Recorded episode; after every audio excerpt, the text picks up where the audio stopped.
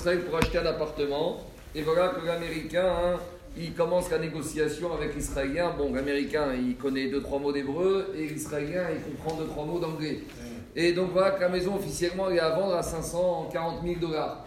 Donc l'Américain, il visite et il dit à l'Israélien, ça m'intéresse, combien vous demandez? Alors l'Israélien, il arrive à lui parler en anglais en lui disant, j'en veux 540 000 dollars. Et l'Américain, lui, il dit J'ai vu une maison aussi belle à 525 000 dollars. Mais l'Israélien, il n'a pas entendu 525. Il a compris 515 000 dollars. Donc l'Américain, il a voulu dire Je suis prêt à 525 000 dollars à terminer. Et l'Israélien a compris qu'à 515 000, il était prêt à terminer. Et qu'est-ce qu'il dit à l'Israélien? D'accord. Allez, à 515 000. Alors maintenant, l'Américain, hein, il a compris que l'Israélien est prévu vendre à 515 alors qu'en fait, Béhémet, l'Américain était prêt à payer 525 000. Alors maintenant, qu'est-ce qui se passe? Maintenant, l'Israélien, il s'est rendu compte de rien. Mais l'Américain, comme il a un peu d'Irat Shamaïm, il se dit, bon, peut-être qu'au fond de moi, j'étais prêt à payer 525. L'Israélien, il a compris 515, alors peut-être qu'il faut que je paye 525. Donc il avait un safek avant d'aller chez le notaire, il a été voir le Rav pour lui dire qu'est-ce que est-ce que je dois lui dire la vérité? Ou, je peux acheter à 515 Est-ce que ça s'appelle Gnevadat? Voler la confiance, l'esprit de son ami ou pas? Alors, pour répondre à cette question, il y a une histoire très connue dans la de Makot avec Rav Safra. Et Rav Safra, il avait un magasin. Il tenait un magasin de je sais pas quoi, d'alimentation ou de meubles. Et voilà qu'un jour, il y a un monsieur qui rentre dans le magasin de Rav Safra pour lui acheter un meuble. Et Rav Safra, au moment où le monsieur rentre pour acheter un meuble dans le magasin, il était en train de faire le Kriyat Shema. Donc il ne pouvait pas répondre à l'acheteur. Et l'acheteur, il rentre dans le magasin, il dit à Rav Safra, ce canapé, je te l'achète pour 1000 dollars. Et Rav Safra, il ne peut pas répondre parce que Rav Safra, il est dans le schéma. Alors l'acheteur, il pense que quoi Que Rav il dit que c'est pas assez. Quand si un vendeur, il répond même pas, ça veut dire qu'il est beau à 1000 dollars, je suis pas vendeur. Il dit 1200. Et Rav Safra, il est encore dans le schéma. 1400, il arrive à Tzitzit.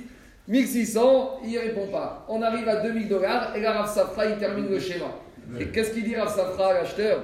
Il a dit Donne-moi 1000 dollars et ça suffit. Il a dit Mais je ne te comprends pas, j'étais prêt à te payer 2000 dollars. Pourquoi maintenant tu me dis 1000 dollars? Il a dit parce que quand tu m'as dit 1000 dollars au début, je ne pouvais pas te répondre parce que j'étais dans le schéma. Mais dans ma tête, j'avais déjà accepté, j'étais déjà d'accord pour te vendre le canapé à 1000 dollars. Donc, Gagmaï raconte cette histoire sur Afsafra pour illustrer le verset de David Améler qui a dit dans les Télim Dover, Emet, Vigvavo. La personne, il doit s'habituer à parler la vérité dans son cœur. Donc, il ne s'agit pas que de la vérité des choses qui sont apparentes. Même les choses qui sont cachées, qui sont dissimulées, la personne, il doit dire la vérité. Et Agmaël illustre ce verset avec l'histoire de Rav pour enterrer Rav il aurait pu dire Bah écoute, t'as dit 2000 dollars, je te vends 2000 dollars. Mais il a raconté ce qu'il avait au fond de son cœur. Et dès le début de la négo, il était déjà d'accord à lui vendre à 1000 dollars. Seulement, il ne pouvait pas lui parler parce qu'il était dans le schéma. Donc, Agmaël ramène cette histoire sur Rav Safra. Après, il y a des discussions qui disent Est-ce que Rav Safra et ses midat chassidout, est-ce qu'il s'est considéré, comporté comme un chassid? Est-ce qu'il a été rifné Meshuratadin au-delà de règles strictes? Ça, c'est des discussions de Mais en tout cas, est-ce que c'est l'histoire de l'Ajmara Est-ce que de la même manière, on peut dire ici que l'acheteur américain, hein, il doit donner 525 000 dollars alors que le vendeur avait accepté 515 000 Alors, a priori, on a l'impression que c'est pareil. Mais il y a quand même une petite nuance. Tu sais pourquoi? Parce qu'il y a une nuance. Parce que dans le cas de la transaction de l'achat d'appartement entre Américains et Israéliens, Ici, il s'agit d'une transaction, il s'agit d'une négociation. Quand l'Israélien, l'Américain, il dit 525 et l'Israélien, il comprend 515, ça veut dire que l'Israélien, c'est lui qui est prêt à vendre à 515. Même si le vendeur, l'acheteur était prêt à payer 525, mais on a affaire ici à une négociation, à un donnant-donnant. Donc à partir du moment où, même si l'Américain a dit 525, mais que l'Israélien a dit 515 et qu'on est dans une cadre d'une négociation, il y a un dialogue entre les deux, ça veut dire que l'Israélien, il était d'accord de lui vendre même à 515, même si l'Américain voulait payer à 125. Tandis que l'histoire de Rav Safra, on n'a pas une négociation. On a un monologue. On a, on a l'acheteur qui parle tout seul et le vendeur qui, dès le début, il avait accepté de vendre. Tandis qu'ici, on peut dire au contraire inverse. C'est le vendeur israélien, dès le début, il était d'accord de vendre à combien? À 515.